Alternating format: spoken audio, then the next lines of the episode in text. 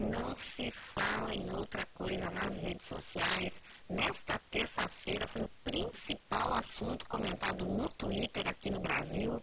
E do que, que eu estou falando? Das compras pagas em 2020 pelo governo federal com alimentação. No total, foram gastos 1 bilhão e 800 milhões de reais em alimentos, um aumento de 20% em relação a 2019.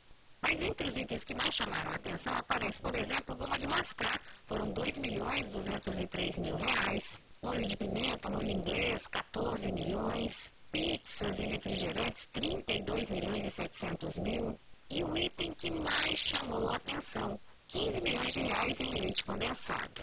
Os memes se espalharam nas redes sociais. E aí, nesta quarta-feira, dos filhos do presidente, o Eduardo Bolsonaro, que é deputado federal, se manifestou. Sem falar de todos os produtos, Eduardo defendeu apenas os gastos com leite condensado, que seria para o presidente e para os militares do Ministério da Defesa. Disse que o produto foi escolhido por ter virado, de certa maneira, uma marca do presidente, presente até em seu café da manhã. Palavras do filho de Bolsonaro. Eduardo alegou também que nem todo o dinheiro investido em leite condensado foi para o presidente. Segundo ele, dos 15 milhões e 600 mil, 14 milhões e 200 mil foram para o Ministério da Defesa e o restante, 1 milhão e 400 mil, teria sido investido em leite condensado para outros setores do governo, não só para o presidente Bolsonaro. E em relação aos 14 milhões de reais